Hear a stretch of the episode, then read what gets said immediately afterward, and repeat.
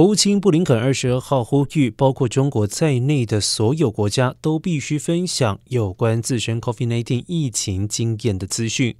另外，布林肯在国务院一场记者会上还说，华府准备好协助所有国家因应 COVID-19 疫情，但是北京还没有要求美国帮忙。与此同时，一些专家已经开始质疑北京的官方住院还有死亡数据。